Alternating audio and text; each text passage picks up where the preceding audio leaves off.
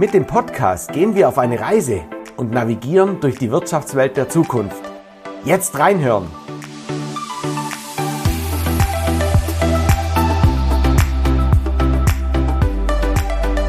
Hier wird geredet und das gleich doppelt. Im zweiwöchentlichen Rhythmus unterhalten wir uns mit Persönlichkeiten aus Wirtschaft, Gesellschaft und Politik. Wir finden praxisbezogene Antworten auf Herausforderungen, die jedem von uns begegnen könnten. Und so vielfältig wie unsere Gäste sind auch die Themen heute. Mit dem heutigen Podcast entführen wir euch auf die Insel Mainau mit Gräfin Bettina, die ganz klar sagt, wir verstehen Vernetzung, wie die Natur sie versteht. Liebe Gräfin Bettina, was hat das mit dem Wirtschaften der Zukunft zu tun? Für die Natur ist es ganz wichtig, sich zu vernetzen und zwar über Arten hinweg. Und das macht die Natur zukunftsfähig. Und wenn wir das übertragen auf die Wirtschaft und das Wirtschaften, dann werden wir erfolgreich sein in der Zukunft. Und da seid neugierig und gespannt, weil zwei Stiftungen spielen da eine ganz große Rolle bei. Wir freuen uns auf euch.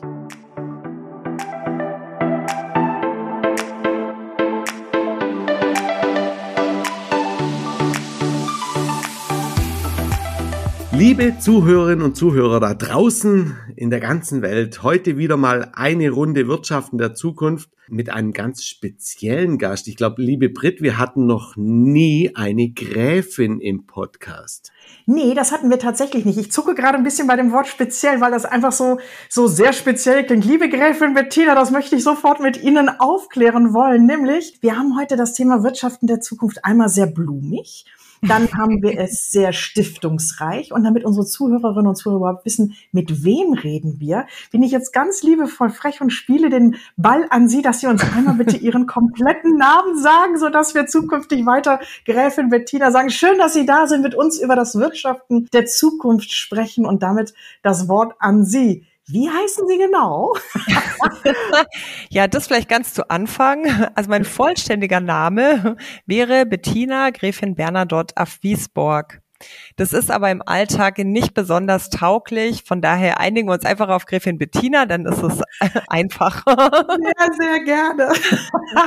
Und ja, Wirtschaften der Zukunft. Ich würde ja gerne mit der Blumeninsel einsteigen, bevor wir dann Richtung Mentorstiftung, aber auch der Lennart Bernadotte Stiftung. Ich hoffe, die Betonung ist jetzt richtig auf den Nachnamen, weil ich habe ihn genau zugehört. Ich habe es immer andersrum betont und ähm, werde das hoffentlich jetzt zukünftig nicht weiter tun. Und zwar, als äh, Philipp, du sagtest, Mensch, wir haben die Gräfin Bettina an unserer Seite, dachte ich mir, wie genial ist das denn? Weil eine Insel als Unternehmen zu sehen, das war so der erste Gedankengang, wie geht das eigentlich, wenn wir über das Wirtschaften der Zukunft reden? Und Sie haben uns im Vorgespräch gerade so ein wunderschönes Wort oder mir in die Feder unwissentlich diktiert, nämlich wir sind ein Naturprodukt. Was genau versteht man darunter und wie kann ein Naturprodukt ein Unternehmen sein. Und damit das Wort gerne zurück an Sie und herzlich willkommen. Ja, vielen Dank. Auch vielen Dank für Ihre Einladung und danke, dass wir heute über dieses Thema Wirtschaft sprechen, weil es ja doch viele bewegt und auch ja etwas ist, was ganz viele Menschen jeden Tag tun und äh, wo sich jeden Tag viele Menschen begegnen. Großartig. Ja, warum können Blumen und Natur ein Produkt sein oder ein Unternehmen sein? Die Insel Mainau im Bodensee ist seit ja vielen Jahren da und war sicherlich viele Jahre in ihrer Lebenszeit eher ein Privateigentum und ein äh, Privatgelände und ist aber seit, würde ich mal sagen, 80 Jahren ein Unternehmen. Was 90 Jahre, seit den 30er Jahren. Ja, was ist und da passiert, dass Sie, beziehungsweise das sind ja gar nicht Sie, wenn ich das so liebevoll sagen darf, sondern richtig? wahrscheinlich eher die Großelterngeneration, wenn nicht sogar Ihr Vater da vielleicht auch schon so in Anfängen seine Finger mit dem Spiel hatte. Aber was ist passiert, dass Sie sagten so, von dem eigentlichen Sinne einer Insel mit Blumen, weil Sie verkaufen die Blumen ja nicht in Form von wir züchten die und äh, verschiffen die, sondern das ist ja ein Erlebnis bei Ihnen auf dieser Insel zu sein dann. Äh, warum wurden Sie vor 80 Jahren zu einem Unternehmen? Ja, genau. Also vielleicht erstmal für die, die die Mainau nicht kennen sollten. Also wäre, aber, dass es nicht so viele sind. Und die lade ich gleich ein, sich mal auf der Homepage umzugucken oder auch auf die Mainau zu kommen. Wir sind eine Insel, 45 Hektar groß und bei uns kann man einen sehr schönen Tag verbringen. Entweder, weil man sich unseren Park und unsere Gartenanlagen anschaut und eben das, was wir an Pflanzen hier zeigen, genießt oder weil man vielleicht hier auch seine Hochzeit feiert oder seine Tagung abhält. Also unser, das Spektrum dessen, was wir machen, ist ziemlich breit. Und insofern wird dann ein Naturprodukt aus Pflanzen und Garten zum Unternehmen. Ja, was hat dazu geführt, dass wir seit 80 Jahren ein Unternehmen sind, ist die Tatsache, dass unser Vater hier auf die Mainau kam und zunächst mal dachte, dass er eigentlich mit Landwirtschaft sein Geld hier verdienen würde, also sprich so ein bisschen Selbstversorgermäßig und vielleicht mit dem Forst, der noch zu meiner gehört und hat dann aber festgestellt, dass sein Urgroßvater, Großherzog Friedrich von Baden, der war ein großer Pflanzensammler und zu seiner Zeit, als die Mainau seine Insel war, war es sehr in, Landschaftsgärten anzulegen. Ach, wie cool. Und ähm, dann hat er ganz viele Bäume, viele Exoten gekauft und hat auch viele geschenkt bekommen. Aus der ganzen Welt oder hat man sich da auf irgendeine Region, sag ich mal, oder einen Kontinent fokussiert? Nein, tatsächlich aus der ganzen Welt. Also Toll. das geht von Nord-, Südamerika bis nach Asien, Australien. Also hier wachsen wirklich Gewächse von allen Kontinenten, wo es Pflanzen gibt. Was für ein Klima. Ja, genau. Genau, ja. und das ist die Besonderheit der Mainau. Das ist eben in Karlsruhe, wo der Großherzog ja sein Schloss hatte, das mit den Exoten nicht so gut funktioniert hat, weil da einfach das Wetter und die Temperatur vor allem sehr schnell sich verändert. Da konnten diese Exoten einfach nicht überleben. Und die Mainau muss man sich ja vorstellen als Insel im See, die wird wirklich von Wasser umgeben was dazu führt, dass jetzt im Herbst merkt man diesen Effekt besonders, strahlt eben das Wasser länger Wärme ab als das Land. Und dadurch ist wie so eine Glocke dann über der Mainau, so eine Wärmeglocke. Und dadurch kommen Fröste bei uns 14 Tage später durch.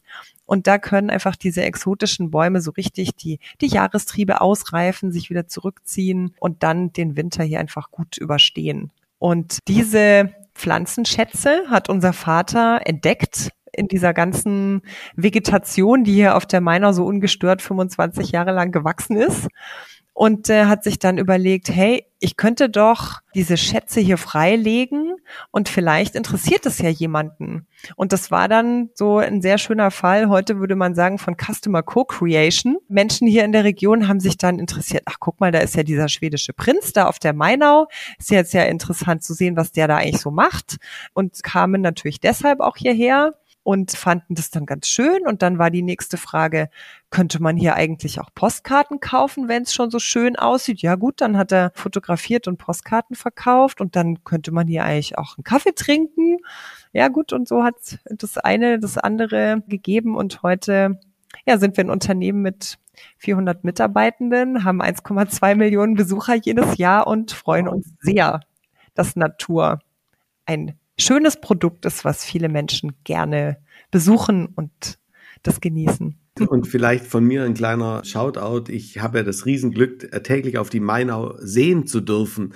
Und für alle da draußen, die noch nie auf der Mainau waren, natürlich geht einmal auf die Homepage und gleichzeitig bucht euren nächsten Urlaub am Bodensee und besucht die Mainau. Also auf jeden für, Fall. Für, selbst für uns als Eingeborene ist die Mainau einfach ein, ein wirkliches Highlight, weil ganz, ganz wenig Gärten schaffen das, diesen unglaublichen Reichtum äh, präsentieren zu können. Unglaublich. Also wirklich ein ganz, ganz großer Tipp.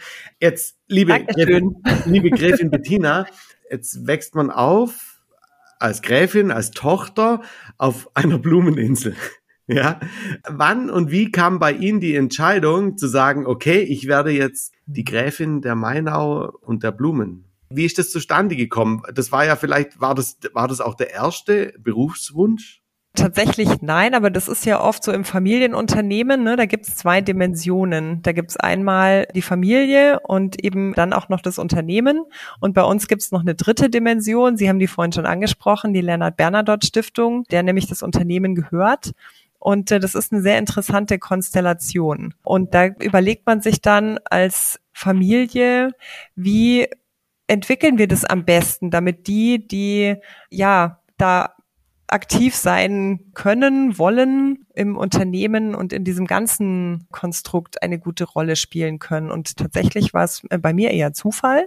Mhm. Unsere Mutter ist ja leider schwer erkrankt an Krebs und dann, wie das im Unternehmen halt manchmal so ist, ist dann nötig, jetzt äh, sich zu entscheiden. So kam das dann auch bei mir. Ich hatte BWL studiert, aber eigentlich mit dem Fokus, ich werde irgendwo in der Welt das dann anwenden, schon auch in der Freizeitwirtschaft und das hat dann einfach gut gepasst. Und so bin ich in die Rolle gekommen, in der ich jetzt bin. Zunächst mal über die Assistenz und dann über die Prokura und dann in die Geschäftsführung. Und heute sind mein Bruder, Graf Björn und ich gemeinsam Geschäftsführer hier im Unternehmen. Wie viele Kinder sind Sie? Sind Sie zu zweit oder wie viele Geschwister haben Sie noch? Wir sind insgesamt zu fünft und unsere Geschwister sind auch alle im Vorstand der Lennart Bernadotte Stiftung, die ja eine gemeinnützige Stiftung ist, so dass alle auch mit dem Unternehmen verknüpft sind und engagiert sind. Also die, es würde jetzt zu weit führen, aber die Lennart Bernadotte Stiftung fördert viele Dinge und hat viele Aktivitäten und da sind alle Geschwister an irgendeiner Stelle aktiv oder auch an mehreren Stellen aktiv. Ich würde gerne noch mal drauf eingehen. Sie sagten so schön, Mensch, da gibt's ja auch Postkarten zu kaufen. Dann machen wir doch einen Kaffee dazu. Jetzt ne, mag uns besuchen. Herzlich willkommen. 1,2 Millionen Besucher, das ist ja auch schon mal eine Schlachtzeit. Wir sind ja hier beim Wirtschaften der Zukunft. Ich möchte nicht sagen, what's coming next, aber machen Sie sich Gedanken darüber, wie eine Blumeninsel, die ja, ich möchte nicht sagen, also nicht nur die gesamte Welt vereint hat, was die Pflanzen- und Blumenwelt angeht, aber eben auch in der gesamten Welt bekannt ist, wenn ich das so sagen darf. Wie bereiten Sie sich darauf vor, beziehungsweise dürfen wir da so ein bisschen hinter die Kulissen gucken oder sind Sie so lieb und springen wir uns mal über den Tellerrand? Was, was machen Sie gerade, was bringen Sie gerade auf den Weg, wo Sie sagen, wir müssen heute säen, damit wir in 10, 20, 30 Jahren da sind, wo wir dann als Meinung weiter stehen? Und also wir hatten mal einen Podcast, wo eine ganz, ganz tolle, ich nenne es mal Saftmanufaktur, gesagt hat, wir müssen 30 Jahre im Voraus denken, weil wenn wir heute einen Baum pflanzen, bis der den Ertrag bringt, den wir in die Flasche bringen und das sind hochwertig, da brauchst du einfach diese Weitsicht. So, jetzt bin ich natürlich mit einer frechen Vorlage gerade in Ihre Richtung, aber äh, wie denkt denn Mainau Zukunft? Ja, das ist aber hier auch genau das Thema, ne? weil wir eben so ein Naturprodukt sind, verhält sich bei uns genauso. Also man sagt ja, das Gärtnern ist die langsamste Form der Kunst. Und wow. äh, das ist natürlich so, ne? Also Bäume, die wir sehen wollen und, und die wir in einem schön gestalteten Garten dann als Sichtachse oder, oder Perspektive sehen wollen, die wachsen einfach in ihrem Tempo. Und es gibt ein so schönes chinesisches Sprichwort, das heißt, Gras wächst nicht schneller, indem man daran zieht. Und dann geht ja die Klammer auf, ne? Man macht es dadurch eher kaputt. Also das bewegt uns sehr. Dadurch, dass wir ein Naturprodukt sind, ist da immer unsere Frage, was ist denn unsere Aufgabe, damit das auch in der Zukunft erstens mal so funktioniert. Und da gibt uns der Klimawandel schon ganz schöne Hausaufgaben auf in puncto, es gibt mehr extremere Wettersituationen, sei es heiß oder kalt, trocken oder nass. Die halten auch länger an. Dann sprechen wir hier über Wassermangel oder Wasser, was weniger wird, Niederschläge, die weniger werden insgesamt. Und das sind so Dinge, wenn Sie mit Pflanzen arbeiten, dann müssen Sie das einfach gut managen. Ohne Wasser keine Pflanzen. Geht das auch so weit, dass Sie eine Pflanze veredeln, sage ich? Natürlich müssen Sie jetzt sagen, ne? aber denkt man auch darüber nach, wie man genau diesen Themen, die Sie gerade angesprochen haben, entgegenwirken kann, indem man sie als möchte nicht sagen Forschungsinsel nutzt, ne, aber im positiven Sinne. Ja, genau. Also was wir hier sehr genau machen, und das ist der, der Vorteil von so einem botanischen Garten, wir versuchen ja eine sehr große Vielfalt an Pflanzen anzupflanzen, damit sie hier wachsen und lebendig sind und damit wir sie letztendlich auch in diesem Klima und in dieser Klimaentwicklung beobachten können und machen dadurch natürlich entsprechende Beobachtungen und stellen fest, manche Bäume kommen mit dem Klimawandel besser klar als andere. Und wir haben jetzt aber hier, jetzt bin ich weder Forstwirtin noch Landschaftsarchitektin und, und kann da nicht sagen, was ist so die durchschnittliche Pflanzenvarianz vielleicht hier in unseren Breitengraden. Aber die Varianz, die wir auf der Insel haben, die ist natürlich ungleich größer, so dass man viele Bäume, die hier schon lange stehen, einfach beobachten kann, wie sie sich im Klimawandel verhalten. Das ist eine sehr schöne Aufgabe. Mhm. Also Aufgabe. Wir, wir haben ja vor anderthalb Jahren den Podcast, liebe Brit, gegründet, so unter dem Hinblick Wirtschaften der Zukunft und auch das, was den ehrbaren Kaufmann, die ehrbare Kauffrau umtreibt. Also, dass wir eben beleuchten wollen, ja, ehrliches Arbeiten, ja, dieses, dieses ähm, von Grund auf Arbeiten. Jetzt haben wir, das ist natürlich Tourismus, ganz klar, auf der Meiner in Verbindung mit diesem Forschungszweck. Wie schaffen Sie da diesen Spagat? Ja, also man kann ja positiv gesagt nicht immer reinbuttern, ja, und jeder weiß, dass da einfach 400 Mitarbeiter, ja, 400, das sind ja 800 Hände, die da wirklich dran arbeiten. Das sind ja Wie, wie schafft ihr da diesen, diesen Zwiespalt? Ja, ich glaube, an der Stelle kommt man dann zur Lennart Bernadotte Stiftung als Eigentümerin des Unternehmens, weil eine Stiftung Sie, also ist gegründet worden vor 50 Jahren mit genau dieser Aufgabe, die Mainau zu erhalten und die Mainau für die Zukunft zu sichern. Und das ist eins unserer obersten Ziele, maximale Lebensdauer. Und so langfristig denkt auch so eine Stiftung ne? und denkt dann eben nicht in maximale Ausschüttung, ähm, damit ja, man vielleicht jetzt gut dasteht, weil man bestimmte Projekte mit vielen Mitteln fördern kann, sondern denkt eben in Aufgabe für die Gesellschaft und für die Zukunftsfähigkeit. Und ich würde mal behaupten, dass wir auf dem Weg des Wirtschaftens mehr reinstecken als andere, einfach weil der Fokus auf das Rausnehmen in Form von monetärem Gewinn nicht so groß ist, sondern es wirklich mehr darum geht, was ist unsere Aufgabe hier in der Gesellschaft und wo macht es Sinn, da eben Dinge zu investieren. Ich würde ja. gerne noch einmal kurz auf die Lennart Bernadotte Stiftung eingehen, bevor wir gleich auch zur Mentor Stiftung gehen, denn Sie sind ja, ich will nicht sagen, sehr umtriebig, das klingt jetzt gerade ein bisschen, ein bisschen frech, aber unterm Strich, Sie engagieren Danke, sich. Ich nehme als Kompliment. Dankeschön, dann habe ich es auch richtig rübergebracht. ja, weil Sie geben ja vor, wie Zukunftsfähigkeit funktioniert. Und das einmal in der Zukunftssicherung der Insel. Jetzt haben Sie liebevoll gerade gesagt, wir sind, als, als Philipp Sie fragte, sind Sie eigentlich auch mal runter von der Insel? Wollten Sie mal was ganz anderes? War das klar? Wo stehen Sie im liebevollen Sinne mit den Augen? Wie tauschen Sie sich aus? Weil oder ist das eine Insel der Glückseligkeit und Sie zeigen einfach, wow, es geht auf. Vor welchen Herausforderungen stehen Sie trotzdem? Sie haben das Klima gerade angesprochen, aber sind Sie auch im Austausch? Ich möchte nicht sagen mit anderen Inseln, aber wo, wo holt man sich Ideen? Wo holt man sich Sparringspartner? Weil natürlich mit 400 Mann da ist ja ein immenses Wissen und auch impliziertes Wissen, was durch Generationen in Ihrem Hause weitergetragen wird.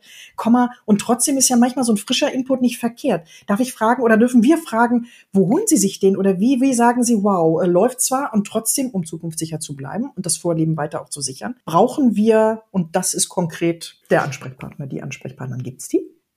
Also es ist total wichtig, mit anderen im Austausch zu sein und sich da mit anderen zu vernetzen immer wichtiger, weil eben eine Insel der Glückseligen gibt es allenfalls Natur im Sinne von, da finden keine Kreuzungen statt, weil sich die Tiere nicht begegnen, weil es zu weit weg ist von allem. Aber wenn wir schon beim Klima sind, ja, gibt es keinen Ort auf dieser Welt, der losgelöst vom Rest der Welt funktioniert. Und das ist natürlich in der Region, in der wir hier sind, auf jeden Fall so. Und deswegen verstehen wir eigentlich Vernetzung, so wie die Natur sie versteht. Ne? Also es gibt ganz interessant zum Beispiel Bäume, die über die Wurzeln im Erdreich und Pilze, die dort sind, mit anderen Bäumen kommunizieren und so das Wassermanagement oder auch die Frage von Fressfeinden und Krankheiten, wie, wie viel Wasser muss ich sozusagen aufnehmen, weil da kommt Trockenheit und so, die da einfach kommunizieren. Und das sind ja dann nicht nur Lebewesen einer Art, sondern verschiedener Arten. Und man lernt einfach von der Natur, was halt gut funktioniert. Und von daher, ja, tauschen uns viel mit anderen aus und stehen vor genau den gleichen Herausforderungen, dass es für uns Fachkräftemangel genauso zum Tagesgeschäft gehört und was ist unsere Antwort darauf? Ne, man kann sich jetzt lange darüber beschweren. Wir richten dann eher den Blick in die Zukunft und sagen, okay, von zwei Leuten, die in Rente gehen, kommt einer nach. Ist einfach, kann man in der Demografie der Gesellschaft ablesen. Mhm. Und da ist es unsere Aufgabe als Unternehmen mit dementsprechenden Organisationskonzepten zu antworten. Zum Beispiel, wie können wir denn unsere Arbeit hier so gestalten, dass wir mit dieser demografischen Entwicklung mitgehen können? Und es würde jetzt wahrscheinlich zu weit führen, alle Bereiche aufzuzählen, bei denen wir uns austauschen, aber wie jedes andere Unternehmen auch. Ja, genau so impliziertes Wissen. Ne? Also weil sie gerade sagt, Mensch, wenn zwei altersbedingt gehen, es gibt genug Unternehmen, die halten die dann auch erstmal noch. Ne? Also dass man auch einen 80-Jährigen hat, der dann genauso wunderbar. Keine Angst, ich will jetzt hier nichts aufbrechen oder aufmachen, ein neues. Ja, nein, das tun wir natürlich genauso. Aber, ne? Und das ist auch eine Wertschätzung ihm gegenüber, dass man dann äh, so lange auch an ihrer Seite ist. Lieber Philipp, ich würde dir gerne die Karte der Mentorstiftung zuspielen, weil du bist nicht nur Botschafter derselbigen, sondern auch in eurer Region touristisch aktiv. Jetzt klärt ihr beiden doch mal bitte unsere Zuhörerinnen und Zuhörer auf. Wir haben jetzt die Leonard Bernadotte Stiftung gerade gehört, die zur Zukunftssicherung der Insel zählt, beziehungsweise einzahlt in dieses Thema Wirtschaften der Zukunft. Ich sage jetzt mal liebevoll für diesen Podcast Teil 1, Teil 2, die Mentorstiftung. Und damit das Wort an euch beide. Wer mag anfangen? Also vielleicht tatsächlich bin ich jetzt, glaube ich, boah, vor Corona, vor Corona durfte ich schon da zum ersten Mal reinschnuppern. Und für mich, ich erkläre es immer gern so, weil ich bin ja nur in einem Teil der Mentorstiftung tätig, als ehrenamtlicher Botschafter, indem wir achte und neunte Klassen hier in, in Schulen so begleiten, dass diese jungen Menschen sich einfach mal mit uns ja, für eine, für eine Zeit lang austauschen können und mal erfahren dürfen, wie holprig unser Weg war, was uns umtreibt und welche Ziele wir hatten, wo wir gegen die Wand gelaufen sind, wie weh das getan hat und welche Tipps wir vielleicht diesen jungen Menschen mitgeben können. Das mache ich im Jahr, wenn es mir immer, ich, ich glaube, acht, neun Mal oder bin ich unterwegs mit ganz vielen anderen tollen Botschaftern von Mentor. Und so bin ich zu der Mentorstiftung gekommen. Ich wurde da ganz, ganz toll angesprochen damals vom Thomas Strobel, der das Thema jetzt hier bei uns auch in der Region Bodensee-Oberschwaben unglaublich treibt. Für mich, und das ist völlig verrückt, natürlich kann ich diesen jungen Menschen da was geben, ja, aus meinen paar Jahren, die ich schon auf dem Buckel habe. Gleichzeitig ist es unglaublich, was ich von diesen jungen Menschen bekomme. Das ist, das, das, ja, aber das liegt vielleicht auch daran, dass ehrenamtliches Engagement ganz, ganz wichtig ist. Und da gebe ich jetzt so rüber, Gräfin Bettina, man kann sich ja überall engagieren. Ja, also es gibt ja tausend Möglichkeiten und vor allem auch in ihrer Position in Verbindung mit der Insel und als Gräfin. Mentor begleitet euch ja auch als Familie einfach schon. Genau, also die Besonderheit mit Mentor ist sicher, dass die Mentor-Stiftung von ihrer Majestät Königin Silvia von Schweden gegründet wurde und das 1994, so dass die Mentor-Stiftung also fast 30 Jahre jetzt schon dafür arbeitet, Jugendliche stark zu machen, sie auf diesem Weg durch die Pubertät zu begleiten oder Begleitung anzubieten. Und das Ziel ist einfach, damit äh, junge Menschen für sich gesunde Entscheidungen treffen in ihrem Leben und auch diese Zuversicht haben, dass Zukunft etwas Gutes ist. Und es macht sehr viel Freude, sich dafür einzubringen. Und auch da wieder das Thema Zukunftsfähigkeit. Ne? Kinder und Jugendliche sind einfach die Zukunft. Und da anzuerkennen erstmal, dass man heute eigentlich, wie Sie sich vorstellen können, vielleicht so ein Hindernislauf, ne? Wo sich aber der Weg dauernd ändert und es ist völlig unklar, welcher Weg jetzt der richtige ist. Dann liegen den die, richtigen Weg? ja, genau, das ist eine gute Frage. Ne? Und dann liegen vielleicht Hindernisstangen mal gerade, mal schräg, dann ist es ab und zu plötzlich stockfinster und sie sehen nichts und so ist ja unsere Welt heute, ne? Also Dinge verändern sich schnell, die Ausschläge sind groß, Dinge sind sehr mehrdeutig, man weiß überhaupt nicht, wie man das jetzt deuten soll. Und da kann man schon als junger Mensch das Gefühl bekommen, sag mal, lohnt sich überhaupt, sich da auf den Weg zu machen? Ich meine, da kann ich ja eigentlich fast nur scheitern. Das ist bitter, da die Hoffnung zu verlieren. Und es gibt halt einfach viele Eltern, Verwandte, Bekannte, die kennen sich auf diesem Parcours vielleicht nicht so gut aus und die können ihren Kindern nicht so gut da eine helfende Hand reichen. Und es gibt aber welche, die können das und die haben auch Lust dazu. Und Herr Gott, erbarm, vielen Dank, dass Sie das tun. Sie tun es auch in Ihrer Freizeit.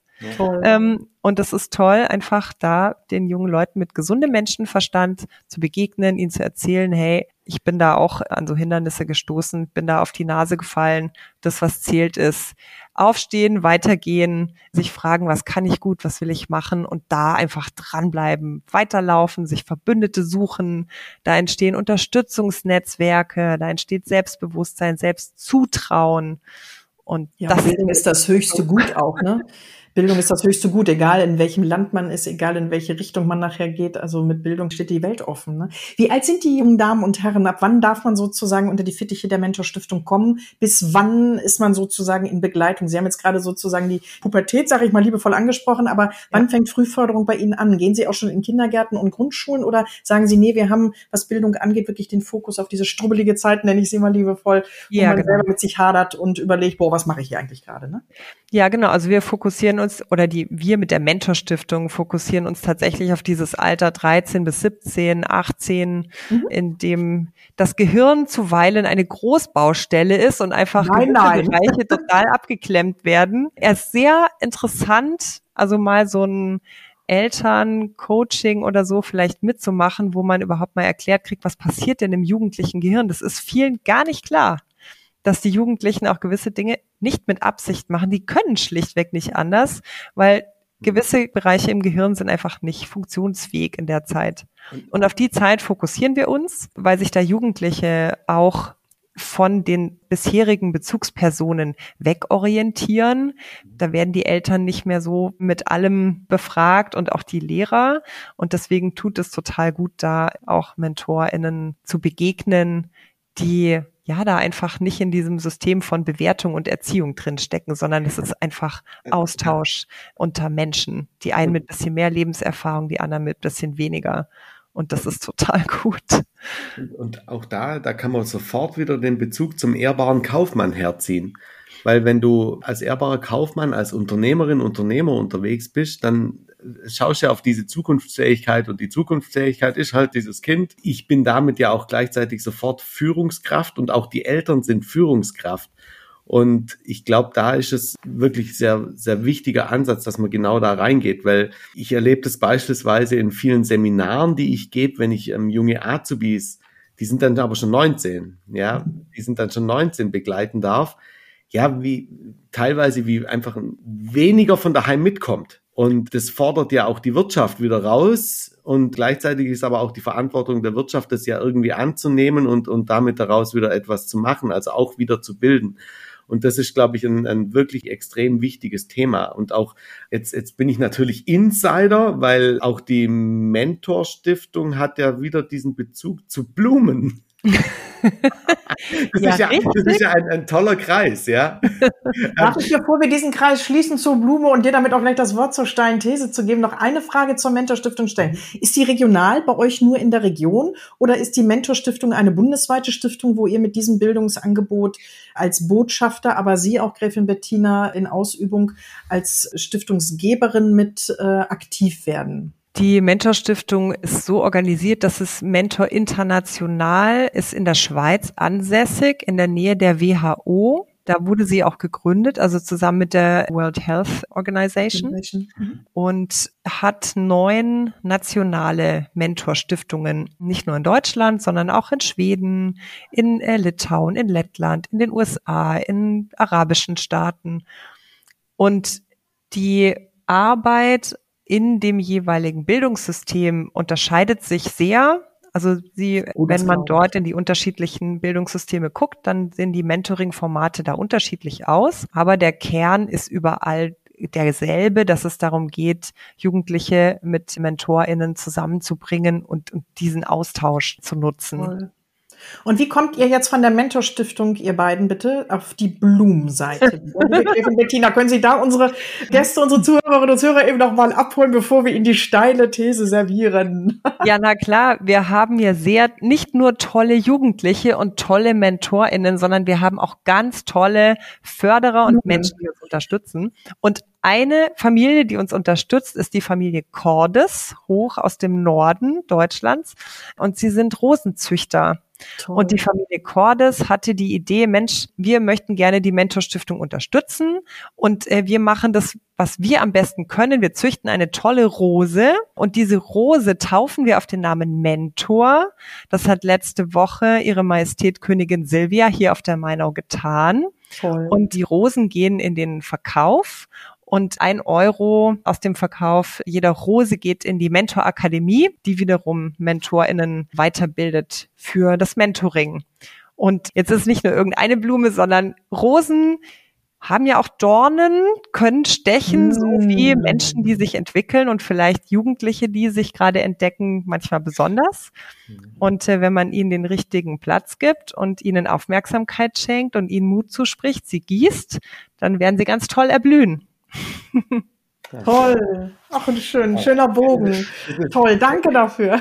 Ja, absolut. Und, und, ich bin, bin auch, auch echt happy. Ich durfte, ich durfte, glaube ich, als einer der ersten damals, ähm, ich habe sie schon eingepflanzt, ja, und sie, sie blüht und wächst und sie ist wirklich auch, ähm, sie war am Anfang noch klein, aber jetzt schießt sie da hoch und schießt sie da hoch. Und ja, eine Rose sticht ja, eine Rose sticht. Ja. Und sie will auch gepflegt werden, Philipp, ne? Ja, also, so sieht's aus. Netter, ja, Gerade eine nette Steilvorlage, wo ich mir dachte, mal gucken, wie du die Kurve gleich kriegst. Ja, ja. Entschuldige.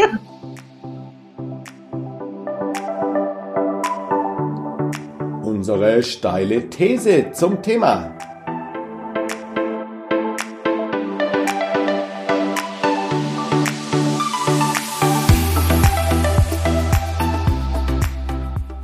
Jetzt bringt Apple einfach die Vision Pro raus. Das heißt, mit dieser 3D-Brille macht es gar keinen Sinn mehr, irgendwo hinzufahren, sondern ich lade mir die Mainau einfach als App. Ist denn die Digitalisierung auch eine Gefahr, eine Gefahr für, für so ein Erlebnis, für so ein Naturprodukt? Was meinen Sie, Gräfin Bettina? Wir sind ja sehr neugierig, was es für Möglichkeiten in der Digitalisierung gibt, wie wir unser Erlebnis hier auf der Mainau ergänzen und eigentlich noch verbessern können. Wir haben tatsächlich dieses Jahr einen sehr tollen Schritt in diese Richtung gemacht, indem man vor Ort hier sich Inhalte zeigen lassen kann, die man sonst gar nicht sehen würde, wenn es nicht in einer Augmented Reality äh, Anwendung zum Beispiel wäre auf dem eigenen iPhone oder auf dem eigenen Smartphone? In Bezug auf die Pflanzen, Entschuldigung, jetzt muss ich mal ganz kurz neugierig alles Mögliche, genau. Also wenn ich vor der Pflanze stehe, dass ich sozusagen alles zu ihr informiert bekomme, bis hin zu der Geschichte eigentlich auch der Insel selber, streiche eigentlich?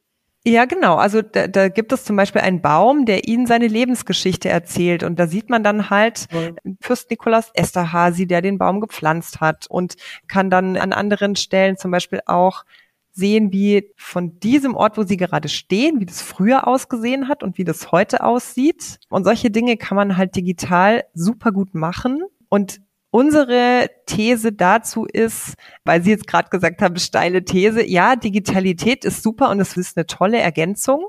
Es kann nicht das Erlebnis vor Ort ersetzen. Hier in der Morgenstimmung bei Nebelschwaden, die vielleicht so über die Insel ziehen, ne, die sie so spüren als Wassertropfen auf der Haut und dann riechen sie noch, wenn sie durch den Rosengarten gehen, diesen Duft der nur am frühen Morgen so ist, weil er am Nachmittag nämlich so richtig satt nach Sonne duftet und dann das Vogelgezwitscher, gut, das können Sie vielleicht noch sich auch in die App holen, aber da brauchen Sie ein richtig gutes Soundsystem. Liebe Zuhörerinnen und Zuhörer, wenn ihr jetzt sehen könntet, wie Gräfin Bettina und Philipp Gott erwarmen, ah, sich zurücklehnen und sagen, wisst ihr was, ihr seid eigentlich alle am dran, dass ihr nicht hier unten wohnt. Und das stimmt in gewisser Hinsicht, auch wenn es um Blumen geht und diese schöne Insel. Und liebe Gräfin Bettina, das haben Sie gerade so wunderbar auf den Punkt gebracht, also gerade mit den Tropfen des Morgentaus, da war ich dann spätestens mit dabei.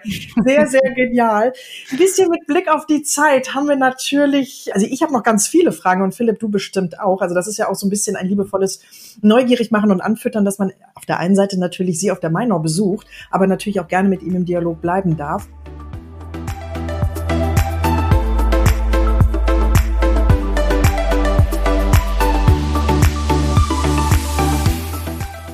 Und jetzt wird's persönlich. Die Frage nach der kleinsten Stärke.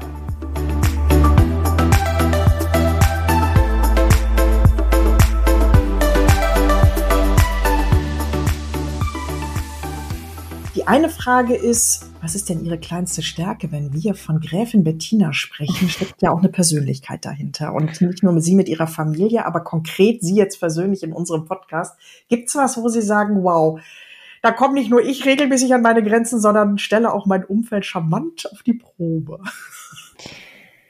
Ja, ich weiß gar nicht, doch wahrscheinlich stelle ich mein Umfeld damit auch charmant auf die Probe, aber ich habe echt noch viel Potenzial im Nein sagen, glaube ich. Ja.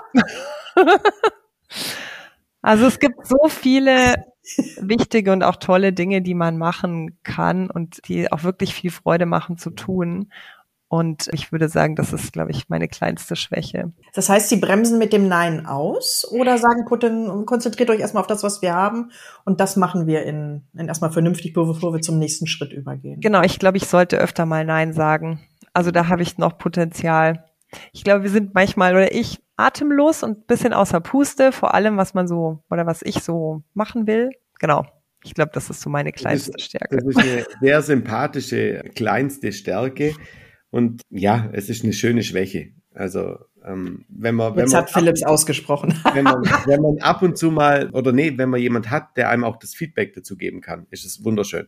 Ja, ansonsten wirst du ja aufgerieben. Ja, das, das ist so. Aber das, das Feedback ist wichtig, ja. Ja, und ich fand das total toll, dass Sie gesagt haben, wo haben Sie denn noch großes Potenzial? Weil das ist doch das, was man äh, heutzutage, also nicht nur heutzutage, aber was total wichtig ist, sich zu fragen, wo kann man sich denn hin entwickeln? Und das ist ja auch keinem geholfen, wenn man vor lauter Dingen, die man machen will, alles irgendwie macht und dann aber nichts richtig. Vielen Dank für diesen Impuls. Dafür, dafür sind Brit und ich, das ist unser Auftrag. Ja, sehr gut. Ja, sehr gut, sehr gut. Ich habe jetzt ähm, aber final noch eine liebevolle letzte Frage und zwar Wirtschaften der Zukunft, Zukunft der Mainau, Zukunft der Stiftungen, Mentor und Lennart Bernadotte. Gibt's was, wo Sie sagen, dafür brenne nicht nur ich und meine Familie, sondern das ist ein Wunsch, ein Herzenswunsch, den Sie gerne mit unseren Zuhörerinnen und Zuhörern hier im Podcast Wirtschaften der Zukunft teilen möchten?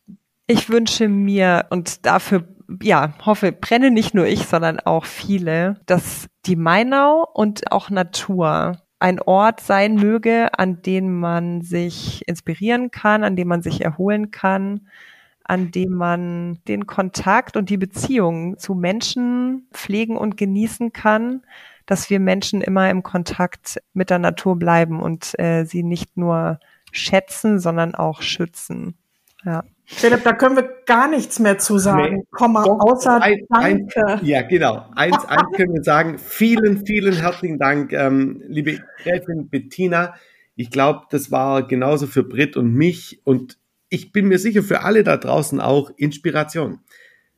Wirklich nochmal äh, tiefer in diese wunderschöne Insel, auch in, in, in Sie als Persönlichkeit reinschauen zu dürfen. Vielen herzlichen Dank dafür.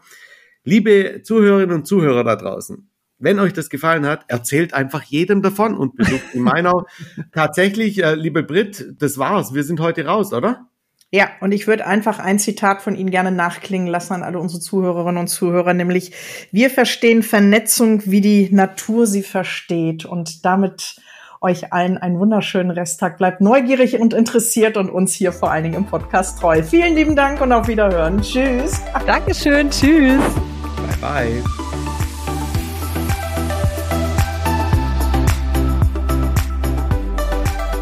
Hörten, warum das Gärtnern die langsamste Form der Kunst ist und was das eben mit dem Wirtschaften der Zukunft zu tun hat, dass Zukunftsfähigkeit einen langen Atem und einfach auch Spaß an der Sache haben muss. Vielen Dank fürs Zuhören. Eure Anregungen und Kommentare sind wirklich herzlich willkommen. Wir hören uns in zwei Wochen wieder.